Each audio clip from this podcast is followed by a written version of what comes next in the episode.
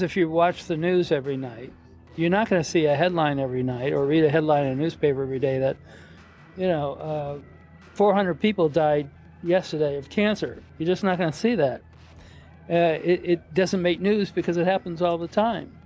But if one person was killed by a terrorist somewhere in the United States, in uh, Wyoming or something, um, that would be a headline news everywhere. So people get afraid when they see uh, it's called fear mongering or terror mongering when they uh, the spotlight is put on small instances of of uh, terrorism. You know, George Bush only had one drone attack in Yemen in eight years. Eight years was one drone attack. Barack Obama has had about three a week ever since he took office. He's created this new war on the world with drones.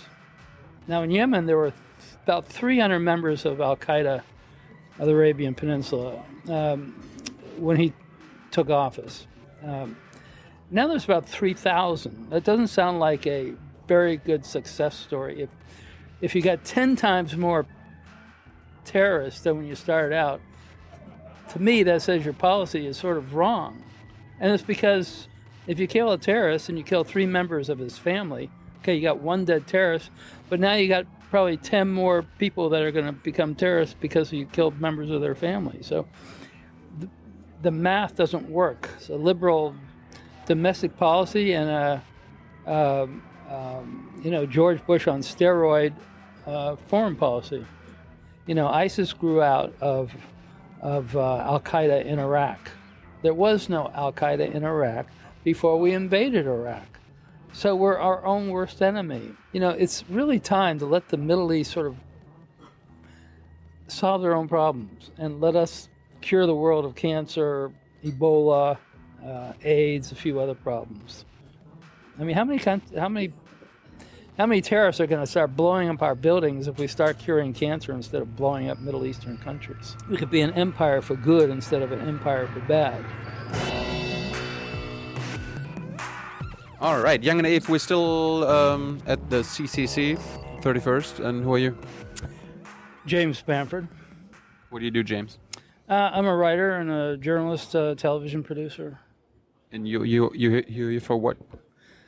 I was here to give a talk on uh, sort of the history of NSA's secret cooperation with the telecom companies. I've been writing about NSA for 30 years or so. Uh, first book came out in 1982, so I've been uh, writing about NSA probably longer and more than anybody else at this point. Is um, the NSA a great agency or the greatest? I don't think it's either. I think it's an agency that's uh, far overrated, receives far too much money for what they do. Uh, they're very good at doing normal intelligence, which is finding out what the North Koreans are doing or finding out what the Russians or the Chinese are doing. The problem is, instead of doing that, um, they've been turning their ears, their eavesdropping equipment on the American public, and uh, um, two bad results of that is that Americans lose their privacy, and the second bad result is that uh, they aren't able to f- figure out where the terrorists are. What about the privacy of Russians and Chinese and Germans? Well, and Germans are, uh, are allies. I don't, you know, I'm not in favor of the uh, NSA eavesdropping on civilians, but I don't have any problem with them eavesdropping on the Chinese or the Russian or the North Korean military and finding out what they're doing. That's what spy organizations are supposed to do instead of spying on their own citizens. So they don't do that anymore, or do they do more? Of what? Spying, like uh, eavesdropping. Well, they've been doing more. I mean, ever since 9/11, they've been given uh, given billions and billions of dollars to um, increase their size, increase their numbers of people, increase the amount of technology, increase their amount of spying. Problem is, a lot of it is being turned on the American public, and uh, American public didn't know about it until the revelations of uh, Edward Snowden. Well, now they know, and it's still in place. It's still going on. It's the way it's been going on for years. Uh, I mentioned in my talk. The NSA has been spying for almost 100 years uh, now. and uh, 100 years? Well, it, it began with an organization called the Black Chamber in 1920, and it's changed its name a number of times, but it's basically the same organization. has been going on for almost 100 years, and they've been doing illegal domestic spying for almost 100 years.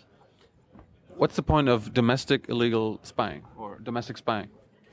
Well, what the NSA will say is that we're looking for terrorists, uh, and uh, the problem is they've never been able to find any terrorists in the United States. So, um, but they keep looking, and they keep spending lots of money, and they keep invading a lot of privacy, hoping one day they'll find a terrorist. The problem is there are very, very few terrorists. Um, the number of people killed by terrorists, I think, la- last year was, was about average. It's about six people in the United States. Um, Is that a lot? It's about as small a number as you can get. There's probably more people that die from coconuts falling on their heads. There were actually 24 people that died from dog bites last year, um, but we aren't spending billions of dollars to rein in dogs. Um, the war on dogs. Right. Uh, I mean, you can.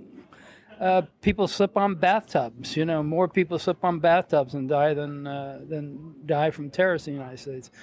So does that mean uh, we we start um, creating bath police or whatever? Uh, you know, this it's it's crazy, but maybe maybe we should.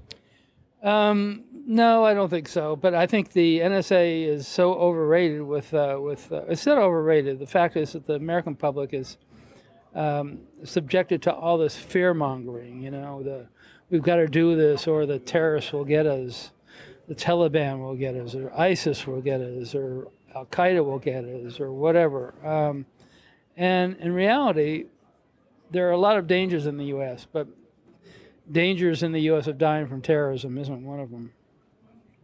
Well, what are you afraid afraid of?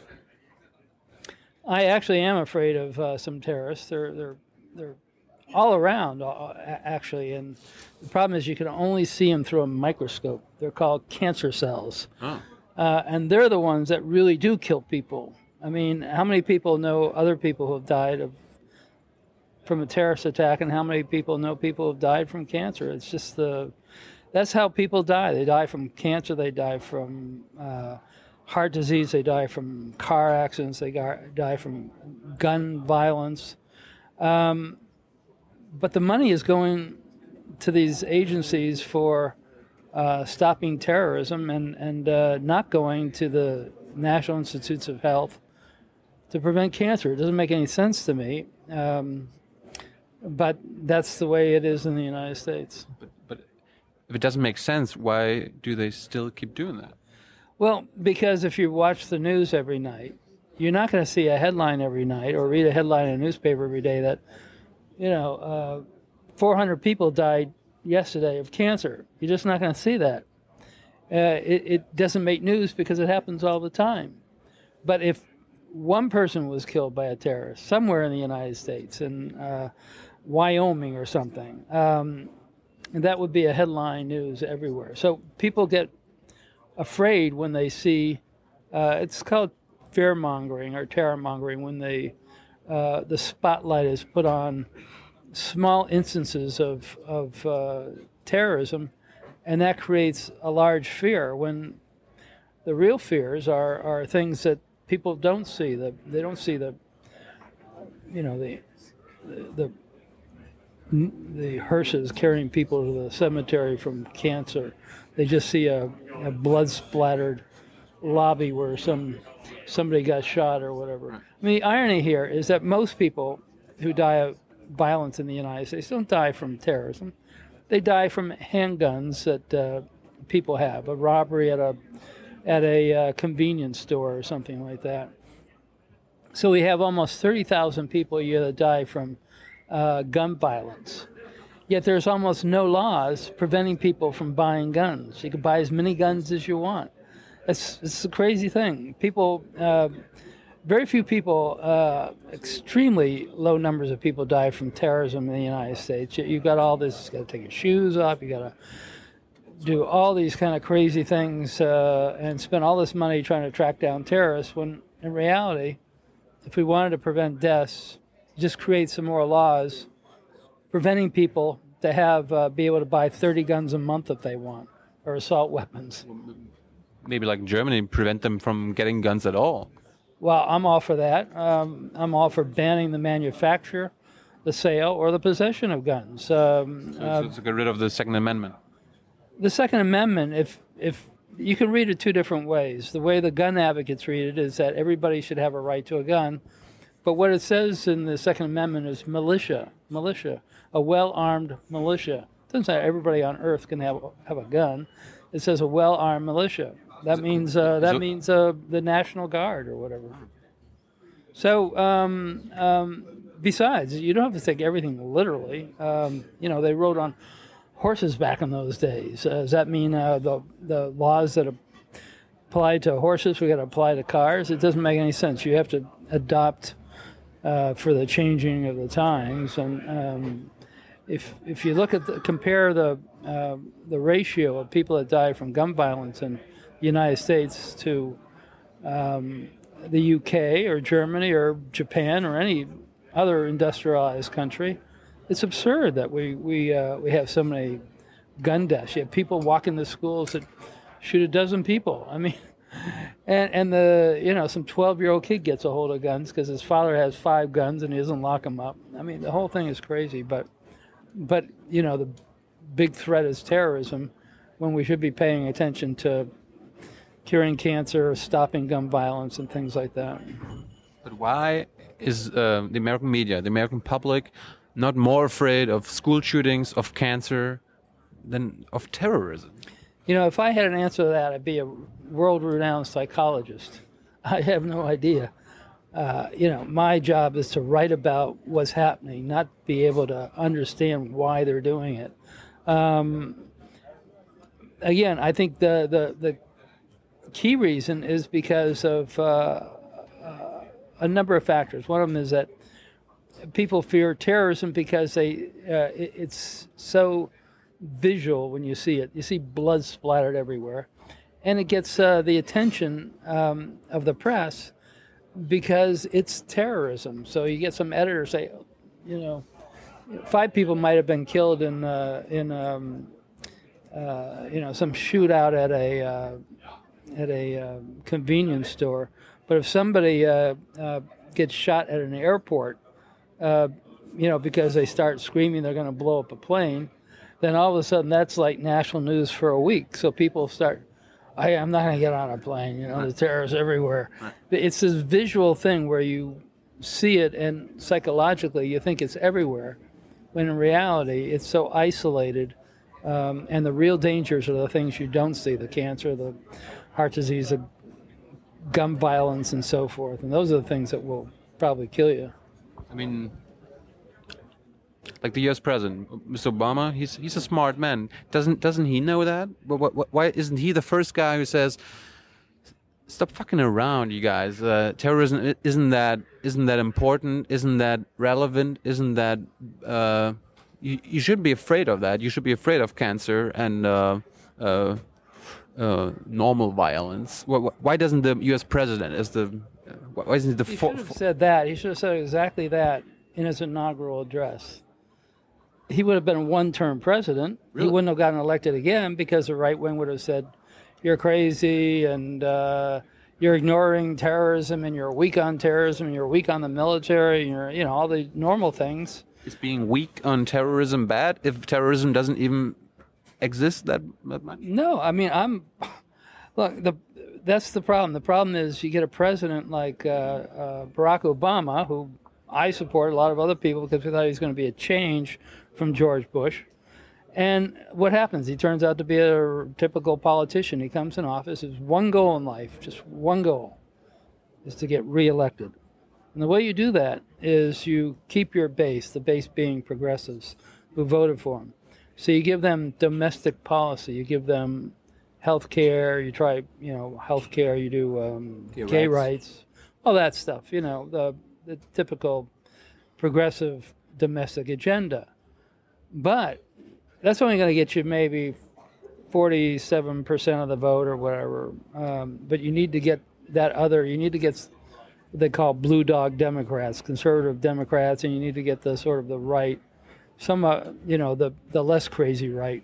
Um, so what you have to give them is you give them the foreign policy.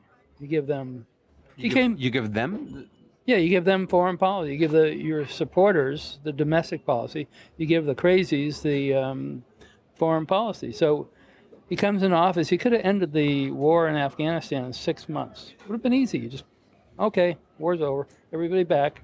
Um, he didn't. He increased. He tripled the number of forces in Afghanistan because he bought into what the generals were saying. Generals are always going to push for more troops. They're all, that's their job. That's what they do the president's job is to is to overrule them um, and to bring sanity to it. But he didn't. He followed the generals because that's what the uh, the right and the Republicans were, were pushing for. Um, so he wouldn't get criticized. So he did that. Total failure. Been we're still in the longest war. It was the longest war when he came into office. Now it's still the longest war. Um, you know, George Bush only had one drone attack in Yemen in eight years. Eight years was one drone attack. Barack Obama has had about three a week ever since he took office. He's created this new war on the world with drones. Now, in Yemen, there were about 300 members of Al Qaeda of the Arabian Peninsula um, when he took office.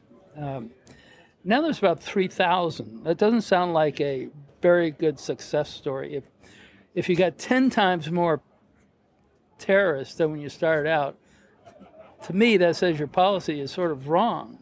And it's because if you kill a terrorist and you kill three members of his family, okay, you got one dead terrorist, but now you got probably 10 more people that are going to become terrorists because you killed members of their family. So the, the math doesn't work. Uh, uh, and, and yet he does it because when a Republican comes into office, or when a, sorry, when a Republican is running for president, they always go after the Democrat with uh, for three major uh, faults. You're weak on the military, you're weak on terrorism, and you're weak on national security. So Barack Obama wanted to insulate himself uh, from that attack.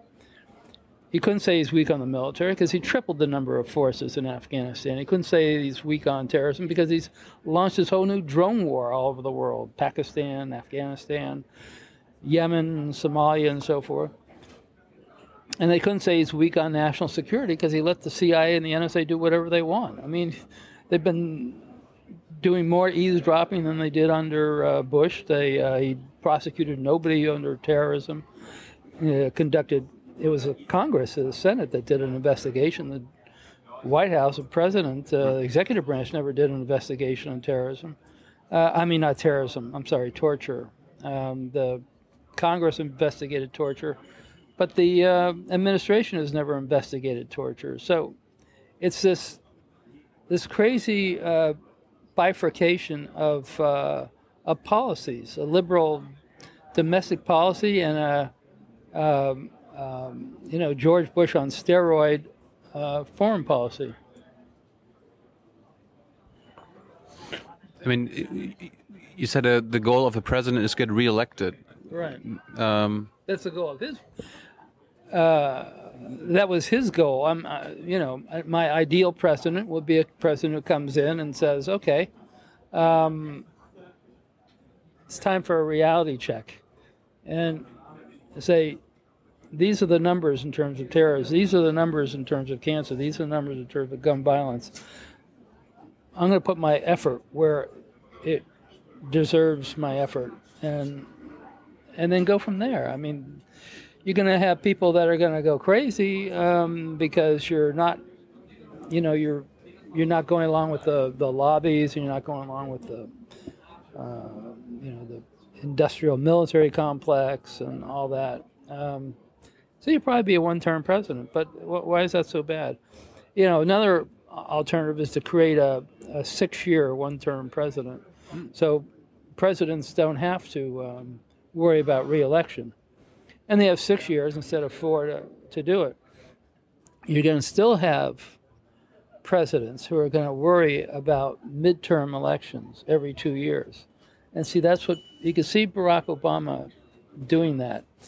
I mean, what happened in Cuba could have happened a year ago, Right. two years ago. Right. Uh, all the pieces have been in place for years, or basically decades. Um, but he waited until after. The torture report. No, wait. He waited until after the the the, the last midterm election of his presidency. You know, they're every two years. Yeah. Uh, I think he was afraid to do it um, uh, until the last election um, during his term was over. It wasn't even his election; it was just Congress. But he didn't want to jeopardize the numbers of people being voted in on the Democratic side. Anyway, so you have a president waiting six years before he does what he's setting out to do, and even then, it's still kind of very modern. I mean, very very moderate. I mean, how many people are going to be against him for ending a a useless um, um, embargo on Cuba after 50 years? The only people that were for it in the first place are a handful of anti-Castro Cubans and um, or anti-Castro former Cubans who've emigrated to the United States in Miami. I mean, they're you know, do we uh, do we uh, direct U.S. foreign policy because of uh, you know uh, twenty thousand people in a country made up of uh, uh, three hundred million? I mean, it doesn't make sense. But I mean, as you said, now now he's not going to be able to be reelected. He- He's not going to affect any more elections. Can't he now be like, like now give the speech you were talking about? Uh, But he won't because he's. won't? No, I don't think. I think he'll he'll move closer to that, but I don't think he'll be as forceful as a lot of people like me and a lot of other progressives would, would like. Uh, I think he'll move a bit in that direction. That was Cuba, but then again, Cuba. I mean, uh, you're really only getting the hard. You know, Cuba is a really good uh, example of, of a policy that he should have done a long time ago because what it does is it shows the Republicans as being crazy because it forces them to come out and defend a policy that makes no sense, that hasn't made sense for 50 years. So now you got um uh, politicians like uh, uh, Senator from Florida um, coming out and saying uh, uh, Obama shouldn't have done away with this uh, embargo and all that. It makes him look silly. makes him look silly. So it would have been a safe policy years ago, but he just didn't do it. So yeah, a lot of people would really like to see him coming out. Now the last election, except for his successor, is over. Now come out and and be the Barack Obama they thought he was going to be when he came into office. But I just don't. Um, I'll see. I see. Can see him moving a bit in that direction, but uh, but not much. I mean, where is he going to stop uh, um, going after journalists? Um is he going to end the war in Afghanistan? Is he um, going to bring all the troops home? Um he's still talking about leaving thousands of troops there and so forth. So Wh- wh- wh- Why do you think he is not prosecuting um, people who ordered to torture, like Dick Cheney? yeah, I mean, they, these people should be prosecuted. They violated the law. There's an international agreement on international treaty that the United States signed on torture. And everybody in the world agrees. Even Barack Obama agrees that's torture. Why aren't why, why aren't they being prosecuted? They aren't even being in, investigated Right. or indicted, let alone prosecuted. So, um, and the people who carried it out. You know, we had the Nuremberg uh, trials in Germany after World War II, where um, the the main principle that came out of that is that uh, just because your boss or your general or your colonel orders you to do something doesn't mean you can do it. If it if it's a violation of law, that you you're not covered just because somebody orders you to do it. So, the people who actually carried out the torture should be prosecuted just as well as the the people who ordered the torture. That's the only way you're ever going to stop um, bad activities by people in government is by punishing them. That's what you do with bank robbers. You know, you rob a bank, you shouldn't have robbed the bank. You're going to jail. And maybe next time you won't. But even if you don't learn, that's your punishment. Why doesn't that apply to government? Right. but, I mean, why is he not? Uh, why doesn't he want to punish? He doesn't want to punish because I think he's uh, afraid of the backlash he's going to get from uh, Republicans and from conservative conservative Americans, who are all in favor of uh, protecting government workers uh, who who were engaged in in, uh, in torture. you know, if you look at what what's happened after that torture report came out, there was uh, they did polls, and uh, 51% of the American public uh, were in favor of the government doing that. I mean, 51%. It's crazy. It's crazy. So it's politically correct not to prosecute him if more than a majority of the country are are uh, uh, not against what they did. But it's morally wrong. Of course, it's morally. It's horrible. It's morally absurd. So, um, I mean, you're asking me to explain the inexplicable, except in terms of politics. I mean, politics is the answer to everything. That's why people, that's why politicians do these things because they don't want people to be angry at them. So, uh, if you look at the polls, the majority of people will be angry at you if you take action against the people who committed terrorists, uh, committed uh, torture. So, so the politically smart thing, not the not the morally correct, but the politically smart thing, is to uh, ignore it. That was Obama's policy when he came into office. Ignore what they did. He ignored the uh, the violations of the Foreign Intelligence Surveillance Act, the eavesdropping. Ignored all that. Ignorance is bliss. I, ignorance is not only bliss. Ignorance is votes to a large degree. Um, so that's how politicians think.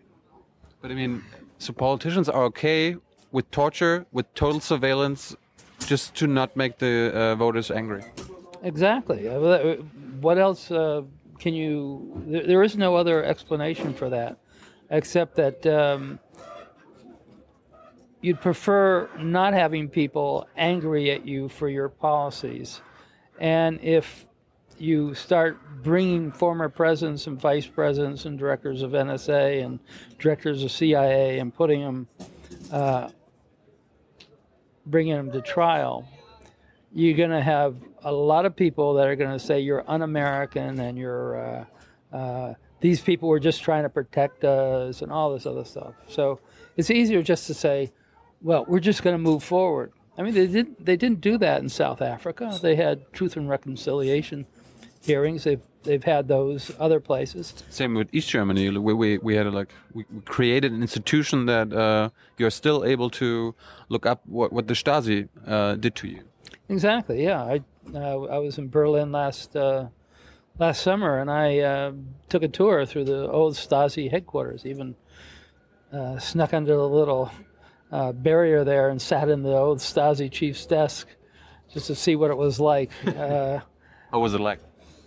Well, I could see where he would have feeling of power in there. Yes, um, and uh, and that's the problem is that the uh, uh, the people who are in power want to stay in power, and the way you stay in power, at least in the United States and a lot of other places, is by um, uh, not doing things that are going to force people to uh, vote against you. So they um, so they let people off. Uh, I mean, goes all the way back to Nixon. Nixon committed all kinds of crimes, but was never punished. He was given uh, pardon by Jerry Ford. Um, so, uh, in very rare cases, do, do politicians ever um, uh, want to prosecute other government officials? It's just it, it, there, it's much easier just to brush it under the rug. So you're saying politicians do stuff to stay in power. Um, maybe America as a whole does does things to stay in power because I mean they are still the superpower uh, on the planet. Um, is that why they do more shit than any other country? Well, yeah, it's a psychological thing where even though we're we're the world's really only superpower right now, um, and, you know, we're not really worried about the Russian firing nuclear missiles at us, and the Chinese are more interested in our economy than taking, a, uh, taking over the U.S. militarily. It doesn't stop the, uh, the conservatives and the far right and all that from constantly pushing for more money for the Pentagon. You know, how many trillions can you put into the, tr- uh, into the Pentagon? And then uh, because it's good for the economy, because the money that goes in there goes out to all these companies and their constituent, uh, their uh, their states and their their um, uh, their districts. Uh, Booz Allen, um, Boeing, all these companies. They employ people in the defense uh, industry, so it's this it's this crazy world where we keep hyping up threats and the terror terror mongering um, for equal, for full employment, basically, building things that are totally useless, ships that will never be used, or or uh, weapons that will never be used, just for the sake of keeping us strong, as they say. Keeping the American empire intact. Well, of course, yeah. I mean, the American empire. Um, look at where we have bases all over the world now. We're, how many other countries are launching wars every couple of years? Uh, you know, um, uh, you know, how many other countries? You know, we keep criticizing Iran. How many countries has Iran ever attacked? None. Um, but uh, the United States managed to attack.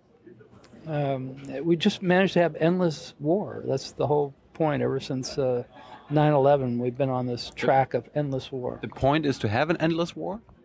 Apparently, because we uh, we never stopped having a war. We started with uh, um, Iraq and then uh, uh, Afghanistan, um, or maybe it was Afghanistan and Iraq. I can't really remember. Afghanistan first. Not not that it makes any difference. Um, but Iraq was first in the 90s. Yeah, that's and then, true. And then you came back, the sequel. Right. Well, um, at least George Bush Sr. had the sense to sort of stop in Kuwait and not go on to Baghdad.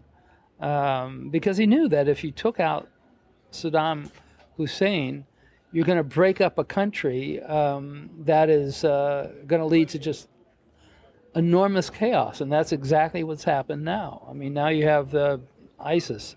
You know, ISIS grew out of, of uh, Al Qaeda in Iraq. There was no Al Qaeda in Iraq before we invaded Iraq.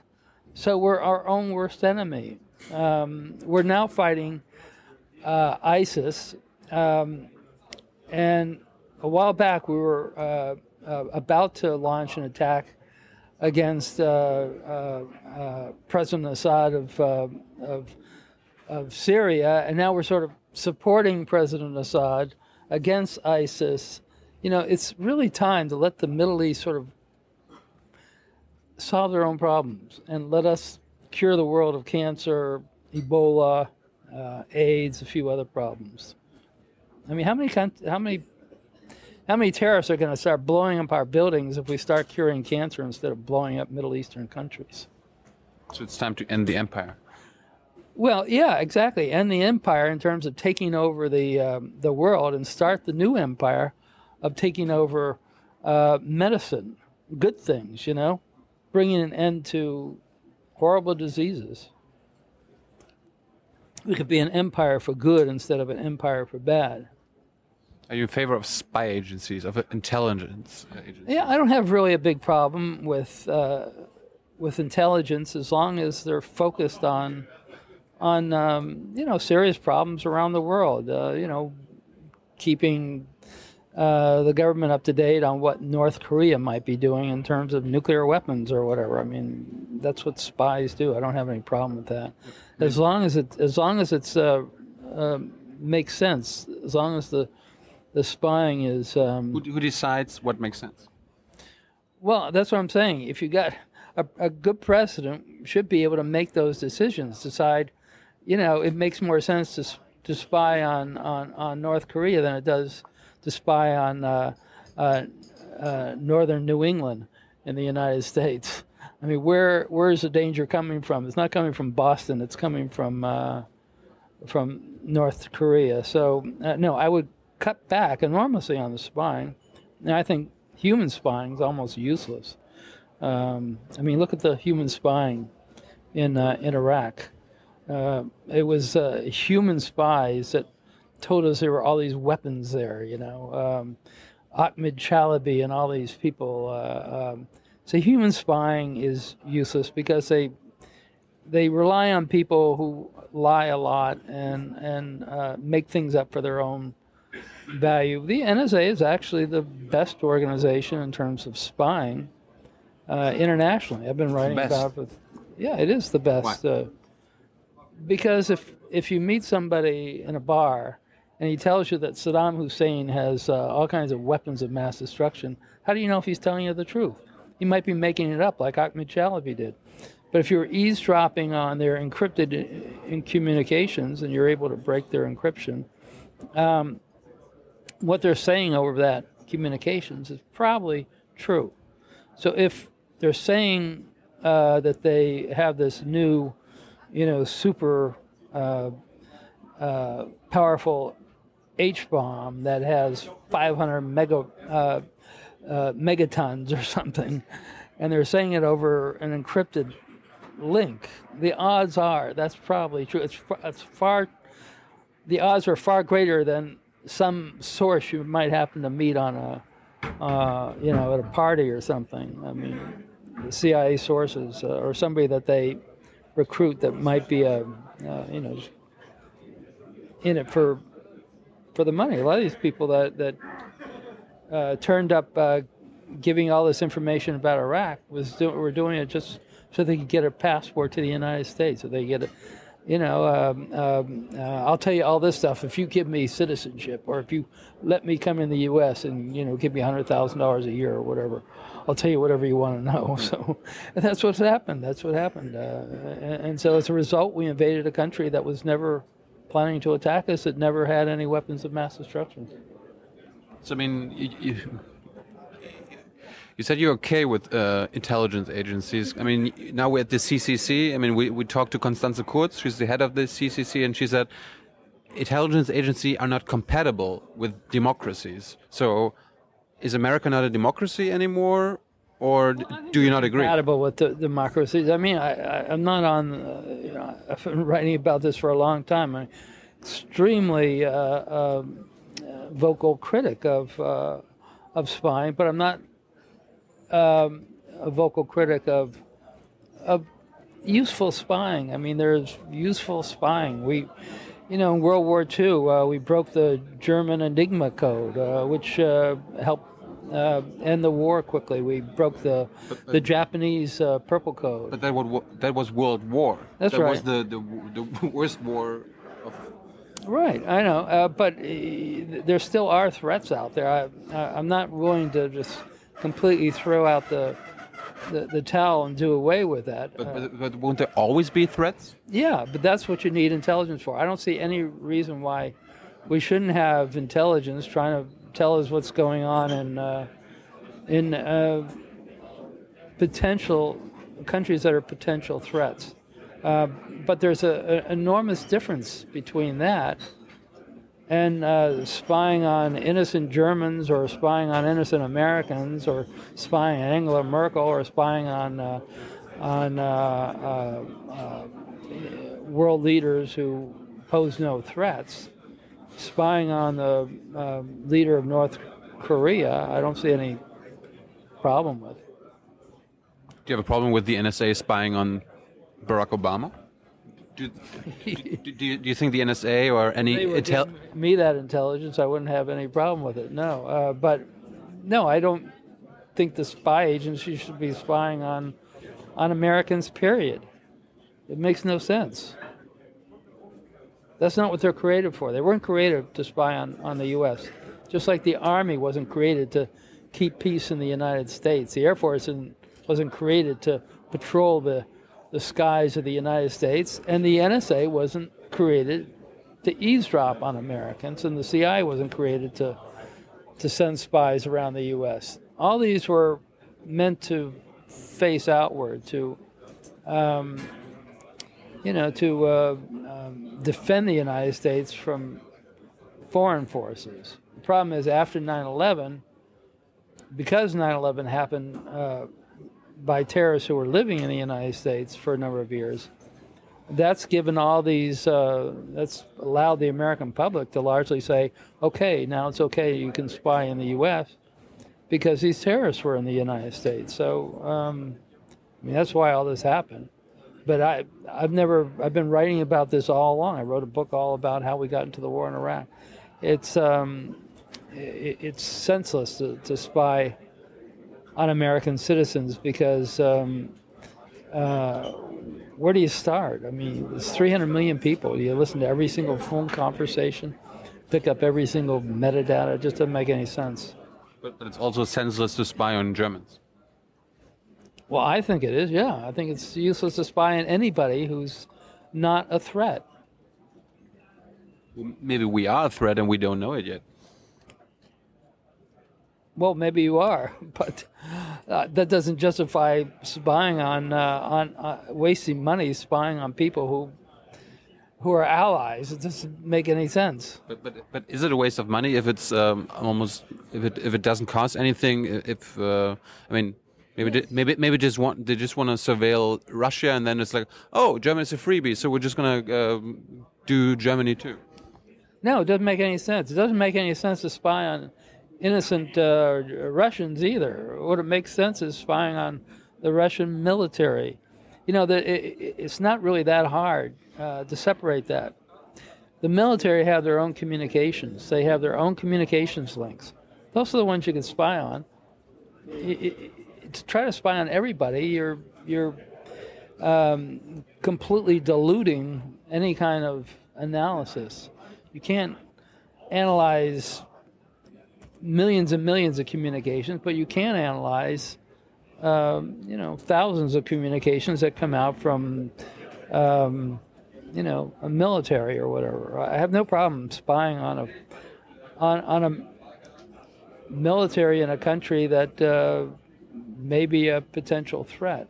So, in in the end, uh, what needs to happen that spy agencies and politicians get that message to just only spy on like the military of other nations?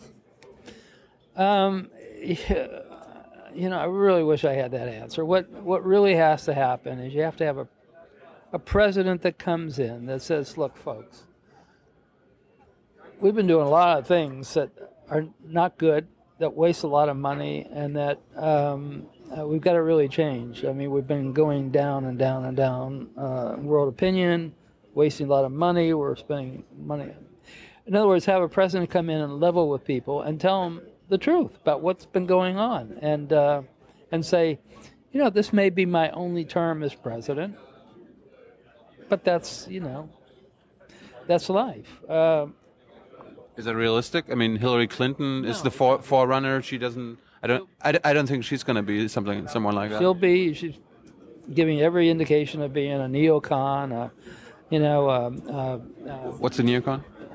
A neocon is one of these people who uh, uh, uh, it, it, was pretty much the neocons who got us into the uh, war in Iraq. It was the people who who are always so afraid of the um, of what the uh, uh, Muslims are doing and the Arab states are doing, and we've got to do everything to protect ourselves. And it's this Islamophobia and and, and, it's this warmongering, and and um, that's pretty much um, uh, the common denominators for for um, uh, neocons, and and uh, I mean, I look at Hillary Clinton, and I don't see um, anything progressive ab- about her her policies. They're just same as Barack Obama, if not further to the right. And I think that's her idea.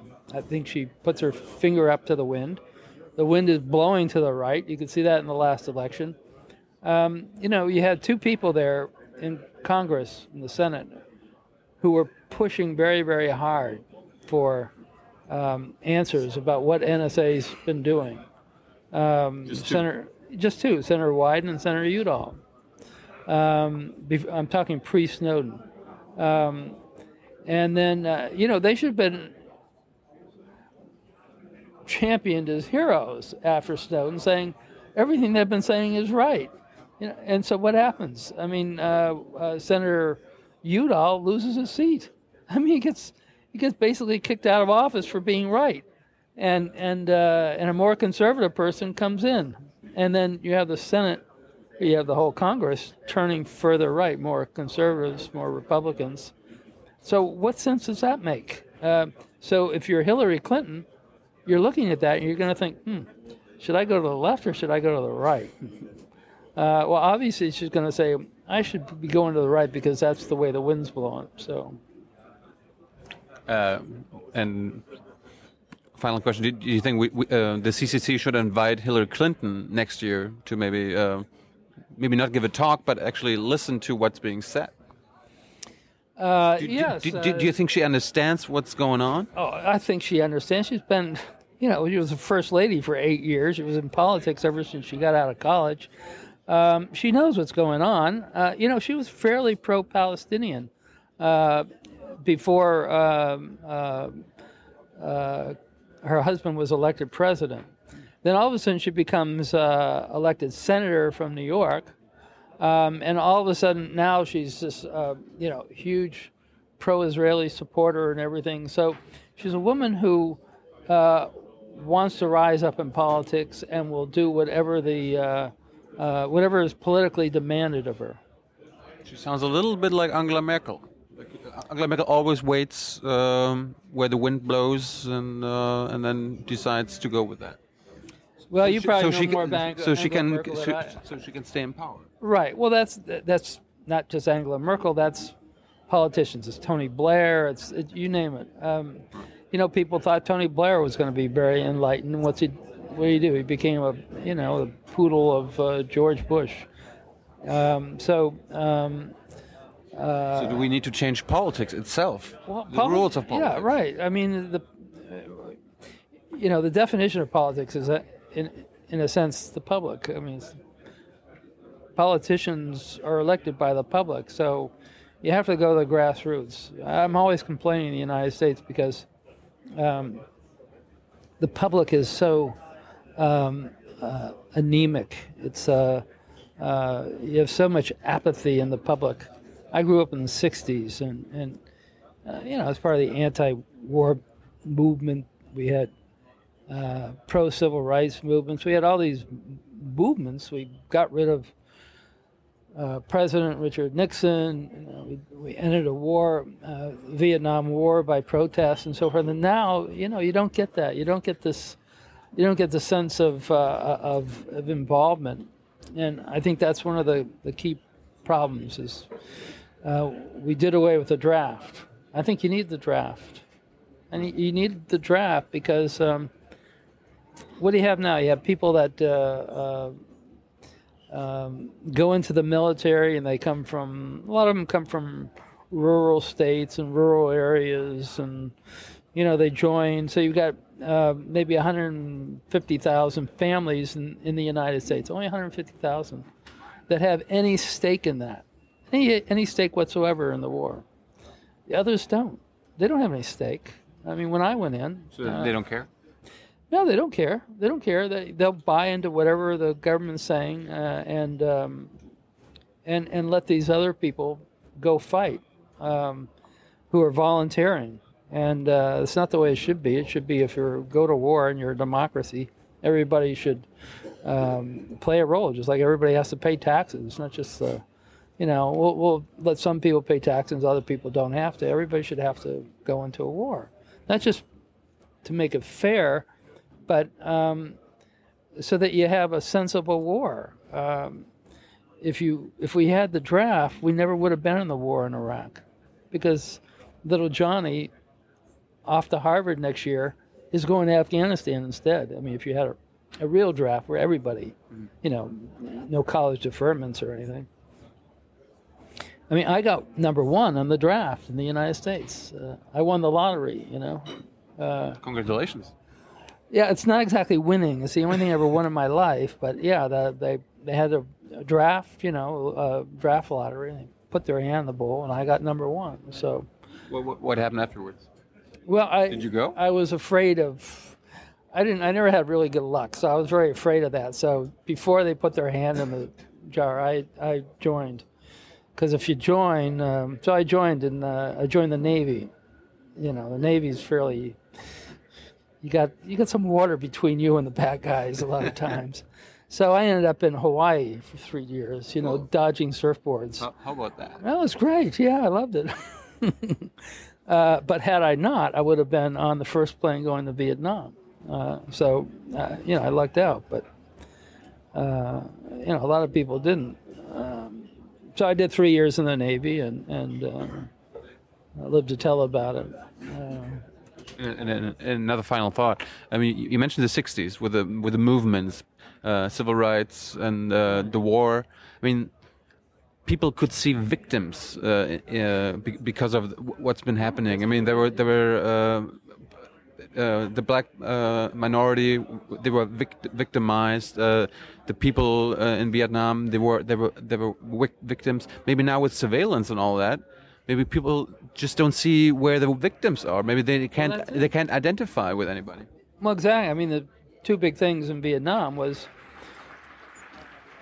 every family. I mean, with some exceptions, uh, the majority of families in the United States all were at risk because their kids could be were drafted. Everybody had to be uh, signed up for the draft, and a lot of people had no idea they'd ever be in Vietnam. Were over there, so you had a lot of people that um, um, were against the war because they may be part of it when they wanted nothing to do with it. And the second thing was it was very visual. Uh, you had reporters over there with cameras in the jungle showing people getting blown up. Now, with these kind of wars, with uh, war drone wars, all you see are these um, these sort of black and white, uh, uh, silent videos of of uh, now you see it, now you don't. This uh, this building is here, and then it's gone. Okay, so what? But you don't see the bodies. That was one of the things that drove uh, Chelsea Manning to become a whistleblower he actually saw the bodies. I mean, what drove him was originally was uh, seeing this uh, helicopter machine gunning uh, people uh, who were uh, ostensibly civilians. I mean, they, were, they showed no indication of being uh, hostile, and, and and so that drove him. And that's the problem, where you don't actually see the blood, where you don't actually see the bodies. Um, there is no war, and that's the problem here. You've got no involvement because it's just kids from Kentucky or, you know, some uh, rural place maybe, or somebody that they have no connection to who are joining and fighting. And number two, it's a war in a place they don't care about, and all they're seeing these black and white images of uh, puffs of smoke, and that's all. How, how, do we make the public see the victims of uh, surveillance? Of I mean, I mean, even American surveillance or is it is it just not not? Uh... It's very difficult because uh, you have journalists. The journalists in Vietnam were were were reporting right alongside the uh, the um, uh, the soldiers. You're not doing that in the in the United States. You don't have journalists sitting next to the drone pilots, and uh, there there's not uh, there's not journalists on the ground because they have no idea where the where the next uh, Hellfire missile is going to be shot. So, and by the time they get there, the bodies are gone. They're buried weeks ago or days ago. So it's it's an entirely different um, type of a war. You, you, those are the two things that are missing from this one: the the involvement of uh, of every American, and the uh, the the visual evidence of what we're doing. Thanks so much, James. My pleasure. Are you are you on Twitter? Or something? Or yeah. You have a website? Um, I don't have a website, but I'm on Twitter and Facebook. Uh, Twitter is a Wash Author, W A S H um, A U T H O R. Um, and uh, I'm at uh, Facebook at uh, um, uh, Wash, like Washington, Wash Writer, W R I T E R W A S H W R I T E R at gmail.com. Thank you so much. We are on Twitter as well at Young and Naive and at Tilo Jung and um, also on Facebook. So follow us, find us. Bye bye. Thanks very much. Bye bye.